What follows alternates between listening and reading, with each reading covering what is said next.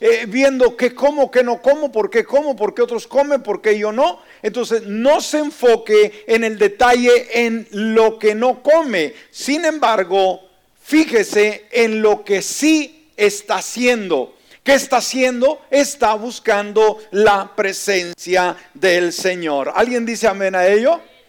Muy bien, ahora dijimos el título, el título, centrados en lo esencial. ¿Qué significa esto? Bueno, de acuerdo al diccionario, cuando hablamos de este término, centrarnos en lo esencial, dice que es estar basado en un determinado principio u objeto de interés o dedicado especialmente a él. Entonces, cuando hablamos de estar centrados en lo esencial, quiere simplemente decir es estar centrados en Dios. Amén. ¿Qué es estar centrados en lo esencial? Estar centrados en en Dios a través del ayuno y la oración en lo que Él quiere para nuestras vidas. ¿Estamos de acuerdo? Ahora, alguien podrá decir, ¿por qué ayunar? ¿Por qué estamos ayunando? Pastor, eh, paso por los restaurantes, veo otras amistades, inclusive hermanos de la iglesia o de otra congregación, y veo que no están ayunando. ¿Por qué ellos no ayunan? Porque nosotros tenemos que ayunar 21 días. Bueno, la Biblia sabe, escuche este detalle muy importante. La Biblia no ordena, no es un mandamiento, escuche bien, que ayunemos. ¿Ok? Decir, yeah, amén. Eso esperaba que usted dijera, que no es obligatorio ayunar. ¿Ok? Y la Biblia, una vez más, no lo exige. Mas, sin embargo, debemos de entender que cuando ayunamos, el ayuno y la oración tienen abundantes beneficios para nuestra vida. ¿Está conmigo? Entonces no tienes que ayunar, pero sabes que cuando ayunas hay infinidad de beneficios a nuestra vida. Ahora, la pregunta es, ¿cuántos queremos beneficios de Dios? No le escuché. ¿Cuántos queremos el favor de Dios? Wow, le decimos, Señor, abre los cielos sobre mi vida. Sí, que se derrame lo grande de ti. Entonces, aunque no es mandatorio hacerlo, Jesucristo dedujo que sus discípulos, sus seguidores, en cualquier época y en cualquier lugar ayunarían. ¿Sí? Mire lo que dice Mateo capítulo 6, versículo 16 en su primera parte. Jesús dijo, cuando ustedes ayunen, ¿qué dijo Jesús? Cuando ustedes ayunen, Él no dijo, y si ayunan. Fíjese, si Jesús hubiera dicho, y si ayunan, quiere decir que lo dejaría a la opción. ¿Me explico? Si se les antoja ayunar. No, no dijo eso, sino cuando ayunen. Él estaba seguro de que sus discípulos, después de que él subiera al cielo, ayunarían. Y obviamente, fíjese, lo más interesante de todo ello, ayunar no es mal pasarse, ayunar no es estar perdiendo el tiempo, ayunar tiene su recompensa. ¿No me escuchó? Ayunar tiene sus recompensas. Y veamos, Jesucristo mismo lo dijo ahí en el versículo 17 y 18, en su segunda parte del mismo capítulo, dice, pero tú cuando ayunes, una vez más hermano, ¿qué esperaba Jesús que hicieran sus discípulos? Que ayunaran. ¿Cuántos discípulos hay aquí en esta mañana? Amén. Entonces Jesús espera que usted y yo ayunemos. Pero tú cuando ayunes, unge tu cabeza y lava la cara. Y el 18 en su segunda parte dice, y tu Padre, fíjese, que ve en secreto, te recompensará. Amén. ¿Qué hará Dios? Nos recompensará. Entonces dijimos, en primer lugar, ayunar trae los beneficios de Dios a nuestra vida. En segundo lugar, tenemos recompensa. Ahora, ¿quién nos va a dar la recompensa? Dios mismo. Ahora, cuando tratamos de describir el ayuno de una forma muy sencilla, ¿qué es el ayuno? Bueno, el ayuno es la práctica de abstenerse de consumir alimentos y bebidas, puede ser total o parcialmente durante un periodo específico. Ahora, en ese tiempo específico, ¿cuál es la idea? La idea es orar y ayunar. ¿Cuál es la idea, hermanos, en este tiempo que, que pasamos con Dios? Orar y ayunar. Y esto es rendirse a Dios con el propósito de obtener más de Él. ¿Por qué buscamos ayunar estos 21 días. ¿Por qué estamos haciendo este tipo de oración junto con toda la congregación? Porque el propósito es obtener más de Dios. Una pregunta, ¿querrá usted más de Dios en su vida o está bien así? Pregunto, pregunto, ¿querrá más de Dios en su vida? ¿Será que Dios tiene todavía cosas que darle a usted y a mí? Seguro que sí. Este autor, hermanos, James, James A.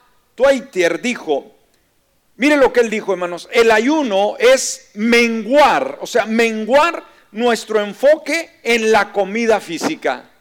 Cuando ayunamos tenemos que ir dejando un poco a un lado la comida, ¿ok? De eso se trata ayunar. Es menguar nuestro enfoque por la comida física, pero por el otro lado, incrementar, incrementar perdón, nuestro deseo de comida espiritual. Wow, de lo de Dios en nuestra, en nuestra persona. El pan de vida, el agua de vida. Jesús verdaderamente es comida y es una verdadera bebida. Ok, ahora debemos entender algo, algo que el ayuno no puede hacer y no pretende hacer, es simplemente ah, cambiar a Dios. Pero ¿sabe cuando ayunamos? Algo sobrenatural sucede. ¿Me escuchó? Este es un ambiente, hermanos, espiritual que no alcanzamos a dimensionar, pero cuando ayunamos, crea usted lo increíble. Usted atrévese a creerle a Dios en algo que usted no puede lograr por sí mismo, por sí misma.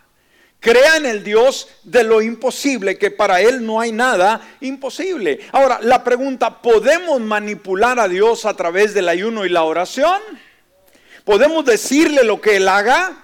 No se puede. Mas, sin embargo, ah, ¿será que orar y ayunar pueden alterar eh, algunos acontecimientos? ¿Sabe? Mire, Dios es soberano y Él tiene su voluntad. Y él, él hace lo que a Él le place. Ahora, una pregunta. Por ejemplo, aquí vivimos en una zona de huracanes. Gracias a Dios que ya tiene tiempo que no han llegado y que no lleguen, ¿verdad? Amén. Ha estado orando usted a lo mejor por ello, ¿verdad? Por eso no han llegado. Pero una vez escuchaba a un pastor que decía, alguien le llamó a su programa y le dijo, pastor, quiero orar para que X huracán no llegue a la ciudad. Y el pastor, muy tajante, le dijo, ¿sabes qué? No tenemos que orar por ello. ¿Por qué? Porque el huracán, querramos o no querramos, si Dios lo envió, va a llegar. Mm. Ahora, ahí hay dos puntos, hermanos, dos lados de la moneda que tenemos que analizar. Una vez más, cuando Dios ha pronosticado que algo va a suceder, hermano, no podemos detenerlo en lo absoluto. ¿Por qué? Porque Él es soberano. ¿Estamos de acuerdo? Más sin embargo, por ejemplo, si sabemos que viene un huracán, si sabemos que viene una tormenta, y sabemos que viene algo que puede ah, afectar nuestra seguridad, ¿valdrá la pena orar y ayunar o no? Decir, hermano, va a tronar, lo que va a tronar, va a tronar, no importa que oremos. Imagínese si nos pasamos todo el tiempo pensando de esa manera. Entonces alguien puede decir, bueno, es que no manipulamos a Dios a través del ayuno y la oración, y es correcto, no lo manipulamos, pero ¿será que podemos influir en alguna manera? Mire, mire un ejemplo, hermano, le voy a dar un ejemplo solamente en el Antiguo Testamento. Y en una ocasión, por ejemplo, cuando Moisés sube al monte y Dios le entrega los diez mandamientos, ah, iban en camino a Canaán. Y algo sucede, cuando él sube a la montaña y no baja, Aarón, que era el encargado, que dejó de encargado con el pueblo, hermano, no pudo. Y el pueblo se desesperó y dijo, Moisés ya nos abandonó. Entonces, ¿cuál fue la idea del pueblo? ¿Usted recuerda? Hacer un becerro de oro y adorar y decir, este es el Dios, el ídolo que nos sacó de cautiverio. ¿Sí? Cambiar o no a Dios por un becerro de oro. Ahora, Dios o, Moisés estaba en la montaña dialogando con Dios. Él no sabía lo que estaba pasando, pero llegó el momento en que Dios le dijo, ¿sabes qué? Bájate, porque tu pueblo se ha corrompido. Mire lo que dice en Éxodo 32, versículo 8, en su primera parte. En un tiempo en el que Él da los diez mandamientos, el pueblo está desenfrenado. Éxodo 32, 8 en su primera parte dice, se han apartado rápidamente del camino que yo les mandé. Se han hecho un becerro de fundición, lo han adorado, lo han eh, le han ofrecido sacrificios. Ahora, si usted fuera Dios y escuchaba que su pueblo lo ha cambiado por un ídolo, ¿cuál sería su idea para con el pueblo? Ir a darles un abrazo, un beso y decir, así se hace. ¿Lo haría? No, hermanos, desataría toda su ira en contra del pueblo. ¿Por qué? Porque Dios es justo. Ahora, Dios habla con Moisés en el versículo 10, dice, ahora pues, ahora, dice, ahora, deja que se encienda mi furor contra ellos y que haga, los consuma. Amén. Dice, por favor, deja que me enoje, que me ponga bravo y los acabe a todos. Dios estaba enojado. ¿Cuántos saben que Dios se enoja por nuestras actitudes? Mas sin embargo, Moisés, fíjese, hace la obra de intercesor. Qué buena, bella labor es la de un intercesor. Cuando usted y yo nos ponemos en la brecha por alguien más, ya sea por la ciudad, ya sea por la gente, ya sea por alguna situación. Y Moisés, hermanos, inmediatamente intercede en el versículo 11. Entonces Moisés imploró el favor del Señor su Dios, diciendo, oh Señor, ¿Por qué se ha de encender tu furor contra tu pueblo que sacaste de la tierra de Egipto con gran fuerza y con mano poderosa? Y ahí sigue la narración, no tenemos el tiempo para leerlo todo. El asunto es que fue un intercesor. Ahora, Dios cómo estaba, hermanos, muy enojado, muy irritado. Dijo, cuando le dijo, hermanos, bájate y ve a ver tu pueblo, le dice, hermano, no le dice mi pueblo. Dios estaba molesto. Dijo, es tu pueblo, Moisés, no es mi pueblo un pueblo rebelde, ¿sí? Ahora, ¿qué cree usted que sucedería, hermanos? Un hombre se para entre Dios, escúcheme bien, y todo un pueblo, un solo hombre intercediendo a Dios para que no lo consuma. ¿Cuál cree que fue la respuesta? Vea el versículo 14. Entonces el Señor cambió de parecer en cuanto al mal que dijo que haría a su pueblo. ¿Alguien dice amén a esto? ¿Alguien dice amén? ¿Cómo estaba Dios? Bravísimo. Los voy a consumir. Pero la voz de un intercesor, escúcheme, la voz de un intercesor, intercesor, perdón, hizo la diferencia. Entonces el Señor cambió de parecer, decir, ok, los voy a perdonar. ¿Qué nos enseña esto, amados? Sí, que no podemos manipular a Dios. Pero nuestra oración, nuestro ruego y nuestro ayuno puede cambiar de alguna manera que las cosas sucedan de una manera muy diferente. ¿Sí está conmigo? ¿Sí? Y qué bueno, ¿verdad? Si Dios realmente fuera tajante, decir, no me pida nada. Oiga, hermanos, venimos a orar y sabe que en la oración nosotros abrimos nuestro corazón. Bueno, vamos a entrar en materia. Ahora, cuando estamos centrados en lo esencial, cuando estamos centrados en ayunar, en orar, en buscar su presencia, ¿qué puede suceder? Bueno, punto número uno, El ayuno y la oración te ayudan a fortalecer tu intimidad con Dios. Amén. ¿Qué hace el ayuno y la oración? Nos entonan, ¿sí? Te ayudan a fortalecer tu intimidad con Dios. Mire lo que dice Sofonías capítulo 3 versículo 17. El Señor tu Dios está en medio de ti. ¿Dónde está Dios, amados? En medio. ¿Cuántos creemos que está aquí? Y añade, es poderoso. ¿Cómo es Dios? Poderoso, Él salvará. Con alegría se regocijará por causa de ti. ¡Wow! está leyendo la escritura. Mire lo que dice. Con alegría, ¿qué pasará? Se regocijará por causa de ti. Qué diferente escenario al que se encontraba con Israel, ¿no? ¿Cómo se puso Dios cuando vio a Israel adorando el becerro de oro? Se puso enojadísimo. Pero mira aquí lo que dice, hermanos, con alegría se regocijará Dios. O sea, Dios se va a alegrar por causa tuya. ¿De veras somos tan buenos para que Dios se alegre con nosotros? ¿Somos buenos? No. Pero ¿de qué forma podemos tocar el corazón de Dios? A través del deseo de dejar un lado el alimento y hacer un tiempo para estar con Él. ¿Usted cree que Dios está viendo lo que tú y yo estamos haciendo? ¿Tú crees que está enojado contigo, conmigo? No. Él está más cerca, hermano, de lo que tú te imaginas. Y atento a decir, este pueblo no sabe lo que puede ocasionar. Decir, no se espante, no es nada malo. Pero sencillamente no tiene la idea usted de lo que es capaz de Dios hacer y lo que nosotros podemos creer. Amén. Entonces dice, con alegría se regocijará por causa de ti. Y añade, te renovará en su amor. ¿Cuántos queremos ser renovados?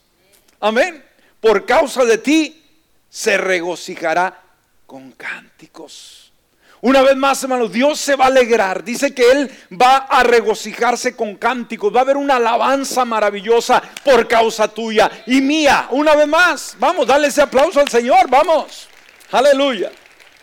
Qué lindo, ¿no? Entonces, la constancia, amados, en el ayuno y la oración, para muchas personas puede ser algo incómodo. Para muchas personas, decir ayunar y orar, estar todas las noches, los 21 días, yendo a orar. Oye, estás loco, no necesitas hacer eso. Ahora, somos tan buenos con nuestras buenas obras o con nuestra carita alegre solamente, sin ayunar y orar, podemos reunir las cualidades como para mover a Dios en su alegría no, necesitamos hacer algo más. Así que la constancia en la oración, en el ayuno, provocará anhelar más tiempo a solas con tu Padre Celestial. ¿Cuántos han tenido una intimidad más cercana con Dios en estos días de ayuno y oración que en cualquier otra época del año? Pregunto, como nunca. Amén. Oración, lectura de la palabra. Oiga, todo ello constantemente. Ahora, rápidamente, tengo algo que cubrir. Ojalá el tiempo nos ayude. Detengan ese reloj, por favor. Punto número dos. El ayuno y la oración nos ayudan a ejercer, dominio sobre nuestro cuerpo. ¿Qué puede hacer el ayuno y la oración? Nos ayuda a ejercer dominio sobre nuestro cuerpo. ¿Sabe a usted que existe un conflicto en nuestra persona, una guerra continua. No, no, no es con su mujer ni con su suegra. Amén. Es con uno mismo. Es con uno mismo. ¿Por qué? Porque nosotros, Dios nos hizo, hermanos. Se dice, alguien dijo que nosotros somos un espíritu que tiene un alma y que habita en un cuerpo. ¿Ok? Una vez más, ¿somos qué cosa? Un espíritu que tiene un alma que habita en un cuerpo. Entonces, usted, todo lo que usted es, humanamente hablando, lo único que podemos ver es nuestro exterior, su exterior.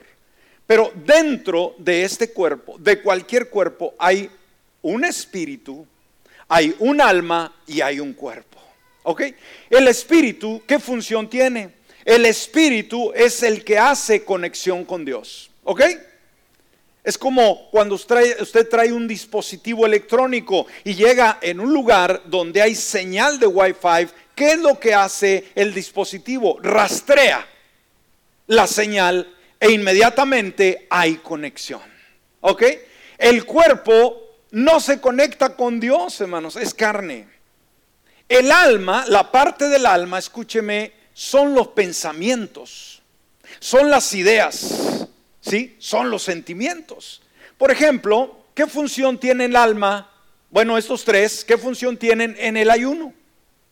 Si de repente se le desafía a usted decir, vamos a ayunar, ¿no? Y nunca lo ha hecho.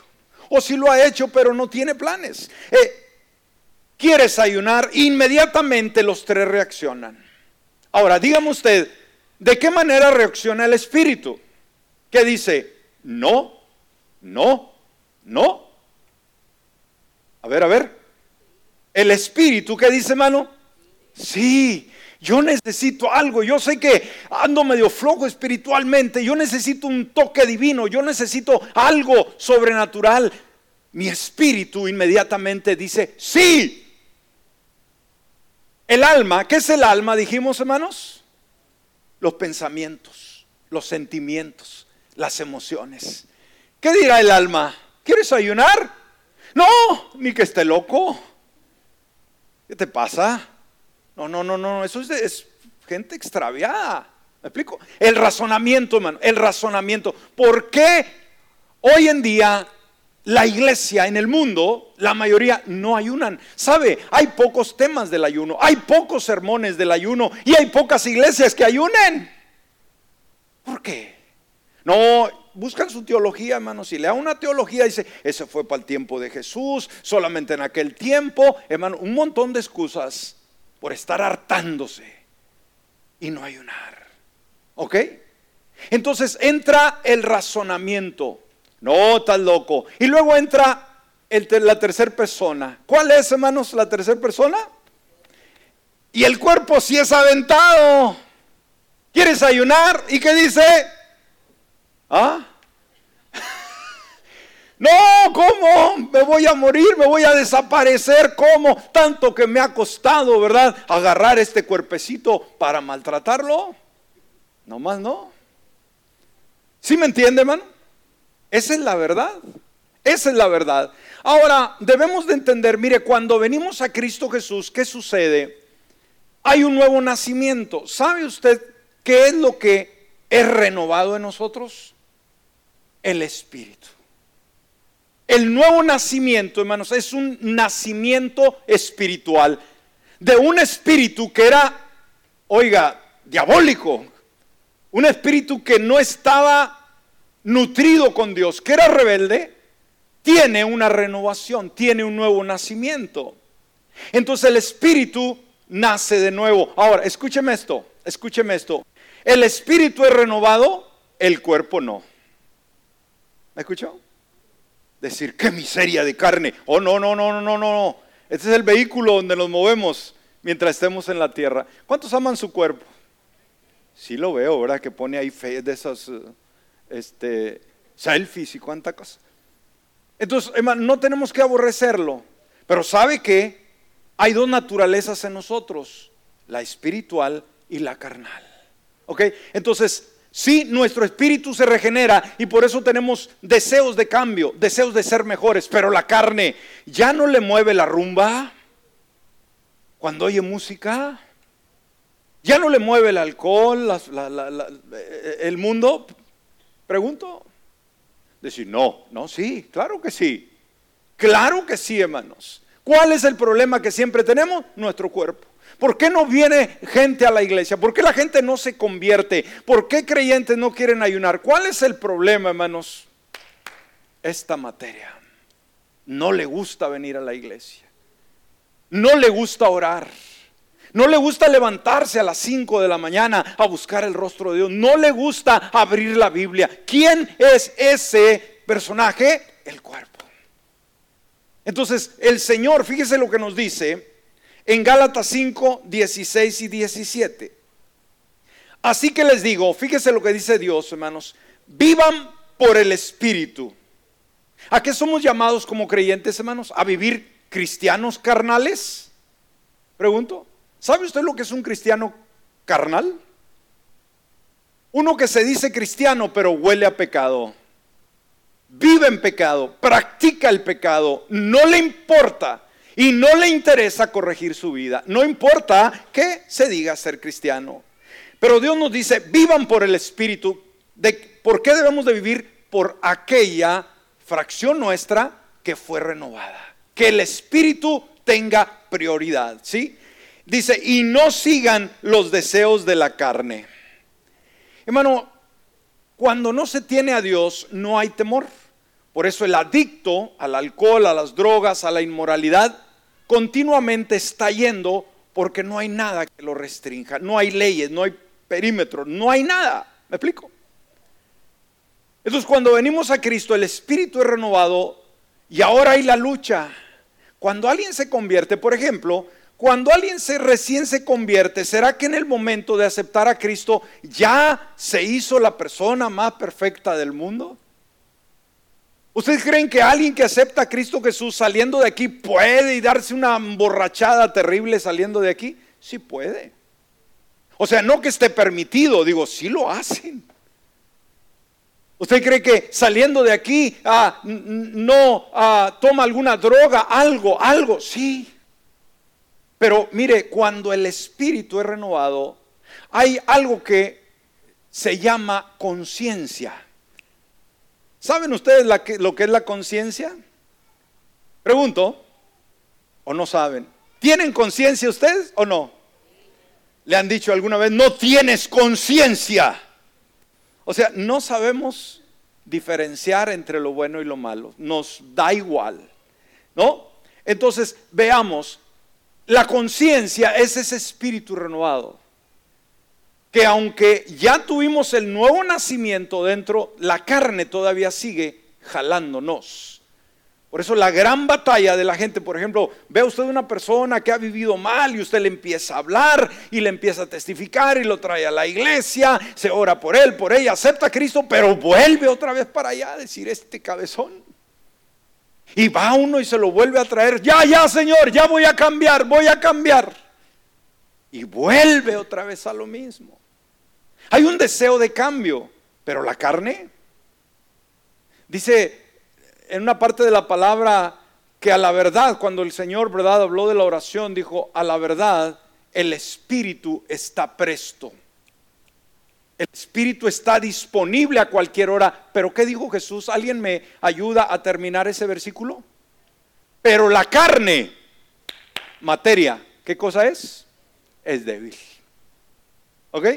Así que búsquele por donde sea. Tenemos una materia humana y esta se opone a Dios. Se opone a lo bueno. Quiere hacer su propia voluntad. Ahora, esto nos lleva a ser egocéntricos. ¿Qué significa egocéntrico? Significa que estamos centrados en nosotros mismos. El mundo, ¿por qué no cambia? Porque está centrado en él. Y el creyente flojo espiritual, frío espiritual, es uno que no quiere cambio. ¿Ok? Es una persona egocéntrica, centrada en sí mismo. Y debemos esforzarnos para llegar a centrarnos en Dios. Ahora, cuando tratamos de este punto especial, hermanos, el ayuno y la oración, ponga mucho cuidado.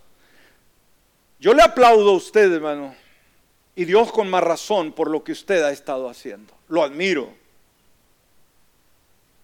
Admiro a usted el esfuerzo que hacen, hermanos, por ayunar tantos días. Yo, que no será Dios. Pero dirá alguien, ah, ¿vale la pena? ¿No será perder el tiempo? Para nada. ¿Sabe? El orgullo y un estómago satisfecho son tropiezo. ¿Me escuchó? Orgullo y una pancita que no hay una son tropiezo. Mire lo que dice Ezequiel capítulo 16, versículo 49. Ezequiel 16:49. Mire lo que dice, hermano. Los pecados de Sodoma eran, y ahí da la lista. ¿Qué cosa eran? El orgullo. Segundo, la glotonería. Si usted hace una búsqueda en Google ahorita mismo donde usted está, decir, ¿qué quiere decir eso, pastor? Nunca lo había oído. Vale más que lo busque. ¿Alguien sabe lo que es glotonería? Hartarse no es comer, es hartarse hasta que se desmaya. ¿Ha visto gente, hermano, que come hasta, ay Dios mío, da miedo a este hombre, esta mujer, ¿cómo come? Bueno, este pueblo, hermano, su pecado, dice, no falta, su pecado era el orgullo, la glotonería y la pereza. Entonces, el pecado, o sea, la glotonería, es un pecado, escúcheme bien, que muchos cristianos practican y no hay conciencia para ello y no quieren cambiar. ¿Ok? ¿Ok? Entonces usted y yo, hermanos, estamos tratando con la glotonería. ¿Cómo le hacemos? Ayunando y orando. Seamos sinceros, hermanos, ¿cómo terminamos el año con relación a nuestro físico, a nuestra comida, a nuestra alimentación? Bien bellos, bien bellas, ¿verdad? Mm. ¿Cuántos estaban ansiosos, ansiosas de subirse a la báscula el 31 de diciembre? Qué horror, qué horror, ¿verdad? Hay un meme por ahí que ponen un perrito, ¿verdad? Que se sube a la báscula y se horroriza y dice, qué barbaridad. Dice, ah, de ser el collar que traigo aquí, el que pesa. Entonces, con tanta tamalada, hermanos, con tanta comida, nuestros cuerpos estaban hinchados. ¿Sí? Nadie dice amén. E, es triste, pero, pero yo me gozo con Dios, no le hace que esté hinchado. Bueno, hay una glotonería, hermanos. Y sabe, el ayuno no es solamente para dejar de comer un tiempo o, ah, eh, algo específico, pero también nos debe educar a tener una mejor dieta. Si comíamos exageradamente, debemos de tomar muy en cuenta que la glotonería es un pecado. Filipenses capítulo 3, versículos 18 y 19 dice, porque muchos andan por ahí de quienes les hablo muchas veces, y ahora hasta lo digo llorando, que son enemigos de la cruz de Cristo. Y mire lo que dice el 19, es una bofetada terrible, hermano. Dice, el fin de ellos será la perdición. Y añade, su Dios, su Dios, no es un santo por aquí o por allá, hermanos. Su Dios dice que es, es su estómago. Uh. Entonces no nomás es San Martín de Porres o qué sé yo, no. Dice Dios que el estómago llega a ser un Dios. ¿Cómo explicamos eso, hermano? ¿Qué otra explicación podemos darle? Cuidado, ¿no? Su gloria se halla en su vergüenza y piensa solamente en lo terrenal. ¿Por qué ayunar? Porque si no ayunamos, hermanos, el cuerpo va a estar guiando nuestro espíritu no va a querer ayunar y solamente se va a enfocar en lo terrenal. Decir, ¿ayunar yo? Hay gente, hay creyentes que nunca han ayunado y nunca ayunarán en su vida. ¿eh? No importa lo que pase. Bueno, cada quien. Pero usted y yo somos llamados a hacer la diferencia. Entonces el ayuno y la oración te ayudarán a crucificar el orgullo y el ego. ¿Ok? Y vamos al punto número tres, hermanos, que este no quiero que se lo pierda, por favor. Yo sé que ahorita ya es tiempo de cortar el, mensaje, pero voy a pedir tiempo extra. ¿Ok? Tiempo extra. ¿Me lo dan? Por favor, este, este tres, hermanos, si no, si no se grabó los dos, por favor, que este tercero no se le olvide.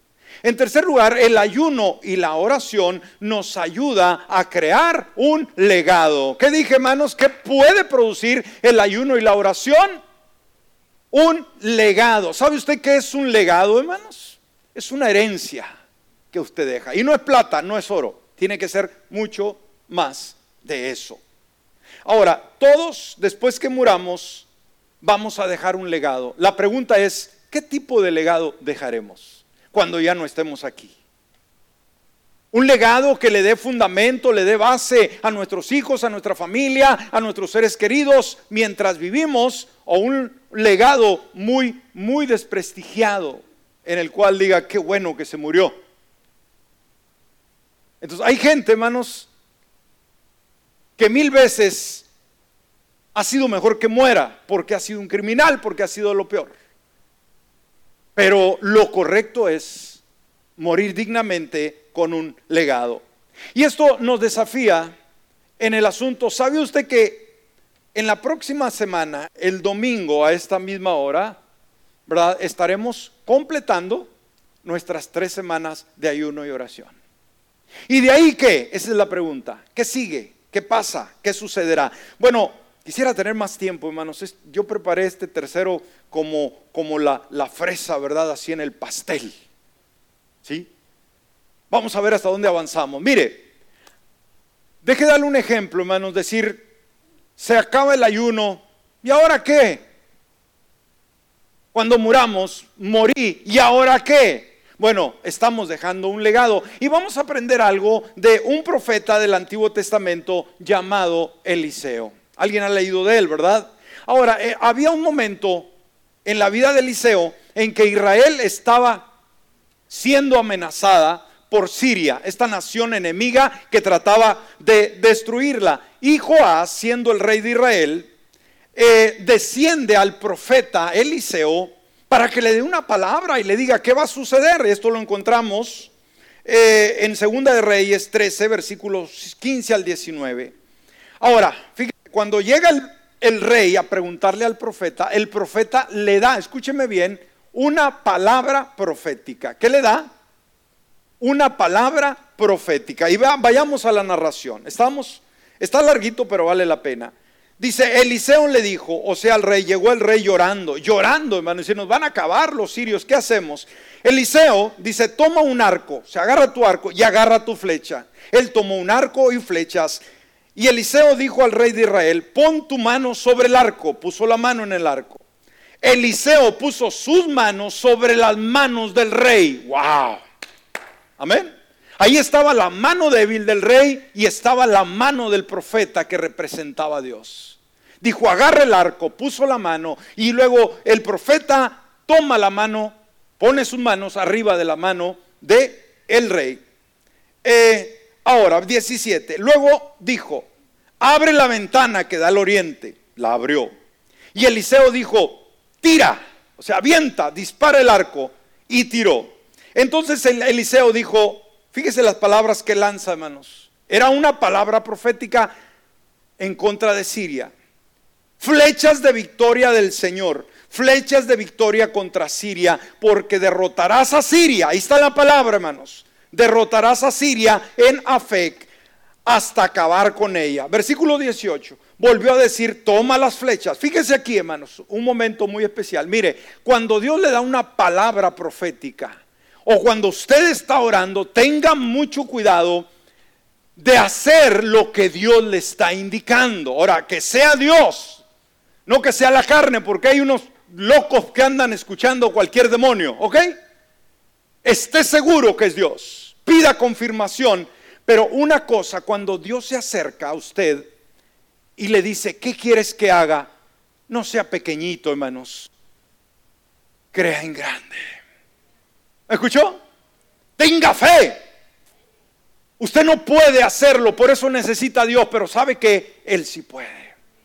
Y aquí está un ejemplo muy clave, y fíjese, hermanos, fíjese nada más. Entonces le dice, toma las flechas, las tomó. Y Eliseo dijo al rey de Israel, fíjese que le pidió ahora, hermano, no le dijo que tirar el arco, dice, golpea la tierra. Él estaba esperando, dijo, golpea la tierra. Estaba probando la fe del rey. Sabe, Dios va a probar tu fe y mi fe. Cuando vienes a orar y ayunar, no vienes aquí a dormirte, ¿ok? ¿Me escuchaste?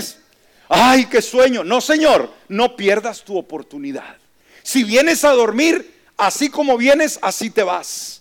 No pasó nada, no. ¿Por qué? Porque tú no entraste con Dios. Pero cuando vienes al altar, en cualquier llamado al, altar, no estés viendo qué pasa, quién oró, quién levanta manos, quién no. No, tú concéntrate. ¿Por qué? Este ejemplo es clásico, hermano. ¿Sí? Aleluya. Dice Eliseo, vamos, denle ese aplauso al Señor. ¿Qué le dice Eliseo, hermanos? Golpea la tierra. Lo estaba observando. ¿Y sabe qué hizo el rey? Él golpeó la tierra tres veces y se detuvo. Uno, dos, tres. Y estaba el profeta. Es todo. Es como una vez más, te acercas a... ¿Qué quieres que haga? No sé, Señor, que se me vaya la tos. Por favor, pídele algo grande. Amén. Y dijo, ¿es todo? Uno, dos, tres. Bueno, veamos la reacción. Entonces, versículo 19, el hombre de Dios se enojó. What's going on? Dice, ¿por qué se enojó? Contra él y dijo, fíjese lo que le dijo, de haber golpeado cinco o seis veces, entonces habrías derrotado a Siria hasta acabar con ella, pero ahora la derrotarás solo tres veces. Si Dios te dice golpea, hermanos, golpea. Amén, golpea, golpea hasta que dice ya, ya. Hasta que Dios te diga ya. Amén. Pero aquel muy frío, ¿no? El profeta dijo golpea, empezó a golpear la tierra. Ya es todo, no más tres golpes. ¿Con eso crees que vas a acabar a Siria? Dijo, pues como pediste, así va a ser. Entonces la palabra del profeta se cumple. Veamos el versículo 25 en su segunda parte. Ya en la última parte de ello dice, tres veces lo derrotó Joás y recuperó la ciudad, las ciudades de Israel. ¿Se cumplió la palabra del profeta, hermanos, que dijo? Sí. Y se limitó solamente, hermanos. Tres veces fueron las derrotas que se llevaron a cabo. Ahora, aquí lo interesante, hermanos, es la palabra del profeta. Ahora, este gran profeta, un día, como todo ser humano, se le llegó su día para morir. Y fíjense, fíjense esto yo espero que lo capte en su espíritu lo que le quiero decir, lo que Dios quiere decirle a usted, hermano. Sabe, este profeta valioso de milagros muere. Pero algo extraordinario sucede aún cuando el profeta de milagros ya había muerto. ¿Ok? ¿Cuántos creemos en milagros? ¿Qué sucede si nos morimos, hermanos? Lo que usted pidió lo que yo pedí no se va a llevar a cabo? ¿No va a suceder? Sí. No conmigo, ¿verdad? Para las nuevas, generaciones. Mire lo que sucedió. Versículo 20 y 21 del mismo capítulo. Murió Eliseo. ¿Qué le pasó a Eliseo? Murió y lo sepultaron. Fíjese esta narración tan linda. Al año, ¿cuándo? Al año siguiente llegaron al país una unas bandas armadas de los moabitas. Y aconteció que mientras algunos sepultaban a un hombre, que andaban buscando, hermanos, una tumba para sepultar un muertito. Amén. Sí. Ah, he aquí que vieron una banda armada y arrojaron al muerto dentro del sepulcro de Eliseo. O sea, salieron corriendo y botaron al muertito, decía, aviéntalo donde sea, y cayó en la tumba de Eliseo, el muertito. ¡Wow! ¿Qué creen que pasó? Y cuando el muerto cayó y tocó los restos de Eliseo, aquel revivió y se puso de pie. ¡Wow! ¿Cómo es posible? O decir, hey, ¿qué pasó? Qué interesante es esto, ¿no? ¿Cómo, cómo? Sí, eran huesos. Aunque eran los huesos que estaban ahí, hermanos, pero eran la esencia de un profeta que le creía a Dios. Un profeta eh, desafiante porque, saben, hermanos, este profeta fue tan valeroso y tan atrevido en fe. Recuerde quién fue el mentor de Eliseo. Elías. ¿Quién fue Elías? El profeta de fuego, el gran profeta. Y Eliseo fue discípulo de Elías. Y cuando un día Dios iba a levantar a Elías en un carro de fuego y escuchó a Eliseo, dijo, jaja, ¿y qué va a pasar con su ministerio? Este tipo es gallo aquí en Israel. No hay otro como él. ¿Qué va a pasar con su ministerio? Hermano, pues aquel se le fue acomodando Y, Elías se dio cuenta y dijo, ¿sabes qué, Eliseo? Yo voy a Betel, por favor, déjame en paz. Vive Jehová, que no te dejaré. Donde quiera que vayas, ahí voy. Y no se le despegaba y le decían los profetas, ¿sabes que Dios va a levantar a, Elías? Sí lo sé, cállense. Hazte para allá. Tres veces le dijo, por favor, Elías, ya, eh, Eliseo, vete a dormir, vete a tu casa. No, ¿por qué, hermanos? Valoraba el ministerio profético de Elías. ¿Qué tanto anhelamos lo, de Dios, lo, que el hombre, la mujer de Dios tiene? ¿Qué tanto anhelamos la unción de ellos? Y sabe, fue tan atrevido, le dijo, bueno, ¿sabes qué? Ya me van a recoger en un rato. ¿Qué quieres? Qué atrevido, hermanos. Le dijo, ¿sabes qué? Que me des una, no una porción de tu ministerio profético. Jaja, le pidió una doble. Se sirvió con la cuchara grande. Qué atrevido, ¿no? ¿Qué le habría dicho Elías? Oyes, qué atrevido. Ahora, ¿cuántos creen que a Dios le gustan los atrevidos, las atrevidas? Esos temerosos, ay Diosito. No, no, no, no, no, no, no. Él quiere gente que, le desafíe y que, sueñe en grande, que le crea y sí, Señor, yo estoy ayunando, sí, me estoy aguantando, Padre, de esos tacos, de esas enchiladas, de esos steaks, sí, pero yo quiero lo tuyo. No me importan la carne asada, no me importan las hamburguesas en este momento, las hago a un lado, literalmente, hermanos, es lo que estamos haciendo. Por favor, no se malpase nada más. ¿Me, me escucha? Decir, pues yo estoy con los hermanos, ahí estoy comiendo un poquito. ¿Y qué de Dios? No, Dios no me ha dicho nada. Pues fue muy atrevido este hombre, hermanos, y su atrevimiento le pagó dividendos. Dijo, si tú me vieres cuando yo sea levantado, va a suceder. Si te la pierdes, te la pierdes. ¿Cree que en ese momento Eliseo se fue a, jugar maquinitas, a ir al Facebook, a ir a tomarse un refresco en McDonald's? Dijo, si te he seguido todos los días, ¿crees que te voy a abandonar? Ahora, para nada.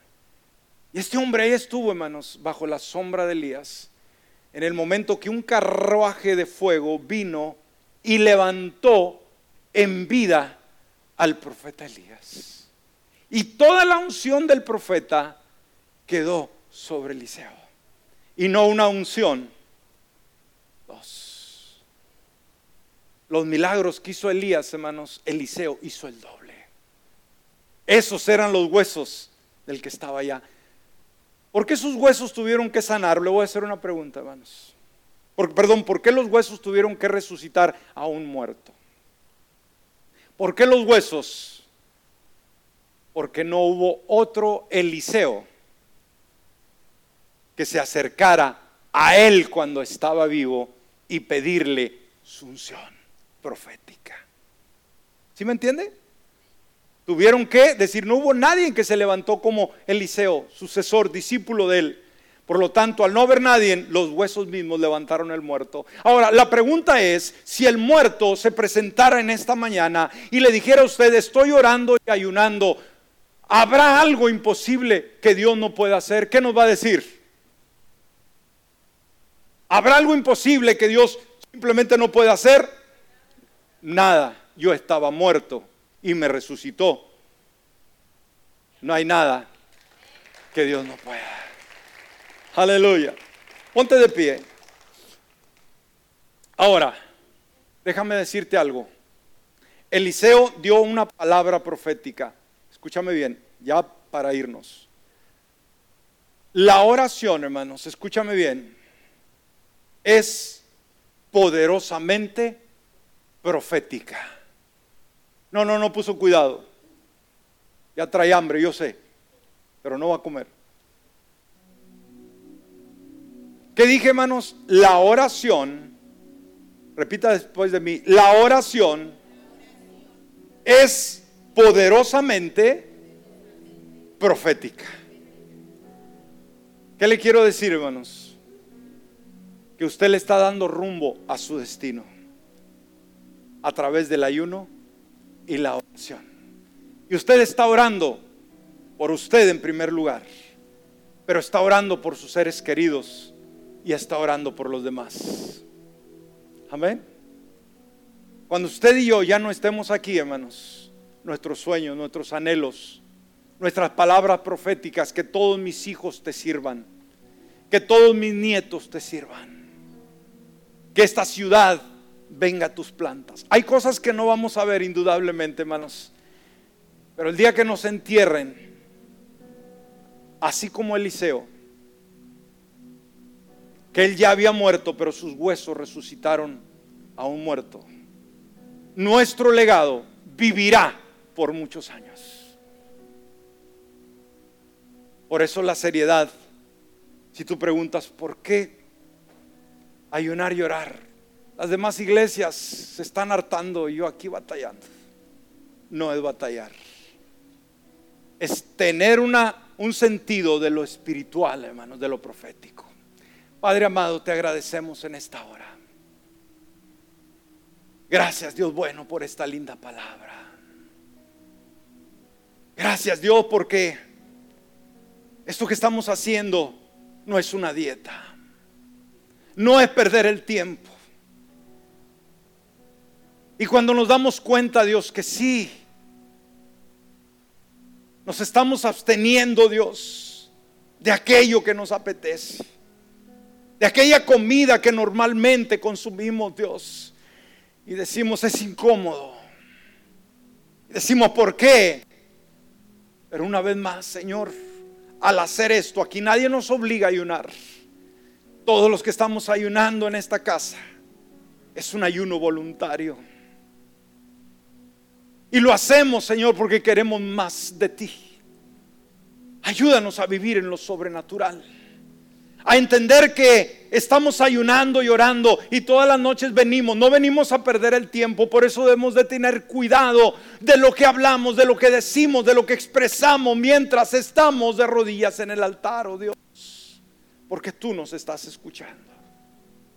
Ayúdanos a no ser como el rey de Israel, que cuando el profeta Eliseo le pide que golpee la tierra, solamente tres golpes dio. Ahí demuestra una falta de fe, una falta de devoción. Dios, ayúdanos a, no cometer ese error. A que cuando nos desafíes podamos decir, yo te creo Dios. Quizás nadie más lo puede ver, quizás nadie más lo cree, quizás nadie más está conectado con esto, pero yo sí te creo Dios. Yo sí te creo. Te adoramos Dios. Lo voy a invitar que vaya dejando su lugar y pasemos al altar unos momentos. Vamos a hablar con Dios. Esta palabra no puede ser descuidada, hermanos. Esta palabra no puede ser arrojada al olvido. Esta palabra